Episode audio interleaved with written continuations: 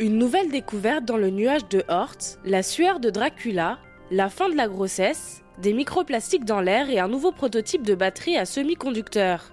Bonjour à toutes et à tous, je suis Mayel Diallo et bienvenue dans Fil de Science, le podcast Futura où l'on retrace ensemble l'actualité de la semaine. Bien qu'on l'étudie depuis des années, la formation du système solaire n'a pas encore dévoilé tous ses secrets. Aujourd'hui, on s'intéresse au nuage de Oort. Cette région sphéroïdale située à plus d'une année-lumière du Soleil et que l'on pensait jusqu'ici être un réservoir de petits corps glacés. Mais au cours d'observations, des chercheurs canadiens ont découvert qu'un météoroïde originaire du nuage d'Oort était probablement constitué de roches et non de glace. Des images capturées en février 2021 sont à la source de cette découverte. On y voit le météoroïde traverser le ciel canadien sous la forme d'une boule de feu. Or, ce petit corps de la taille d'un pommelot et d'une masse d'environ 2 kg n'a pas les caractéristiques d'un objet glacé. Sa fragmentation à bien plus basse altitude qu'attendu montre qu'il est rocheux. Cela change tout cette découverte remet en question les théories actuelles sur le système solaire, théories reposant sur le fait que seuls des objets glacés et non rocheux existent dans ces régions. Adrien de Villepoix, chercheur à l'université de Curtin en Australie, se réjouit. En 70 ans d'observation régulière de météores, c'est l'une des plus singulières jamais enregistrées. En 1897, l'écrivain Bram Stoker a donné naissance au conte Dracula, le plus célèbre des vampires, inspiré d'un homme ayant réellement existé au XVe siècle. Vlad III, dit l'empaleur ou Draculéa. Des résidus de sueur de celui-ci, laissés sur une lettre signée de sa main, vont être analysés. La lettre, datant de 1475, annonce aux habitants de la ville roumaine de Sibiu que l'aristocrate Vlad Tepes sera de passage chez eux. Il s'agit d'une des dernières missives signées par l'empaleur, assassiné un an plus tard, et dont l'emplacement du corps est toujours incertain, ce qui accentue les rumeurs de vampirisme. Les chercheurs espèrent recueillir des informations sur sa santé, ses maladies, sa fin de vie, et pourquoi pas dresser son portrait.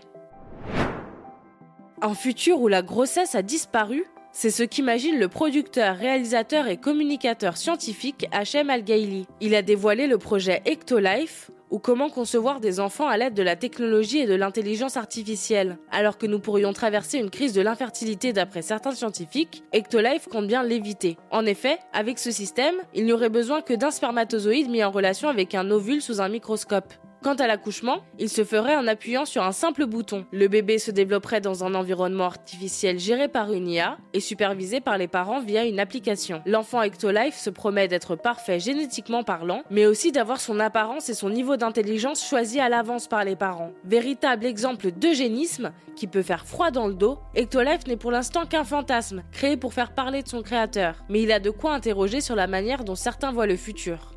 Découvrez la vidéo glaçante de ce projet sur Futura.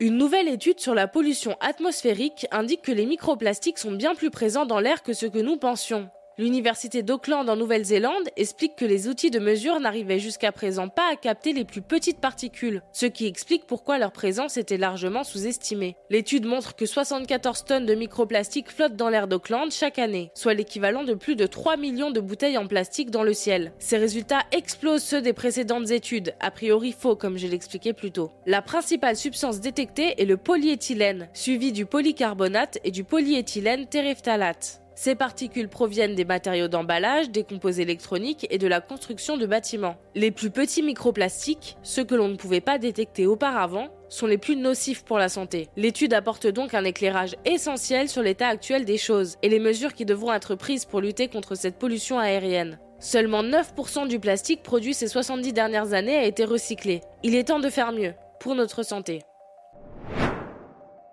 Et enfin, une bonne nouvelle pour les batteries à semi-conducteurs. Des chercheurs sont parvenus à créer un prototype qui pourrait les rendre plus durables et augmenter leur rapidité de charge. On sait qu'en remplaçant le liquide de l'électrolyte par un matériau solide, l'autonomie pourrait doubler, la charge de la batterie s'accélérer et la taille des cellules diminuer. Cependant, cette technologie rencontre des problèmes de stabilité. Pour pallier le problème, des chercheurs australiens ont mis au point une nouvelle électrode, composée de lithium, de titanate de lithium ainsi que de dioxyde de vanadium. L'ensemble est broyé et mixé sous la forme de particules de taille nanométrique. Et bonne nouvelle, ce nouvel alliage permet de régler le problème de stabilité des ions. Ce prototype pourrait révolutionner le monde des voitures électriques en leur conférant une plus grande autonomie, en rallongeant la durée de vie des cellules et en réduisant drastiquement le temps de charge. Retrouvez plus d'informations sur cette avancée et le reste de nos actualités sur Futura. C'est tout pour cette semaine. Si vous nous écoutez sur les apodios, pensez à vous abonner pour nous retrouver toutes les semaines et à nous laisser une note et un commentaire pour soutenir notre travail. Cette semaine, je vous invite à découvrir notre dernier épisode de Jeune Pousse pour une discussion avec une experte du circuit court. Comment consommer plus local?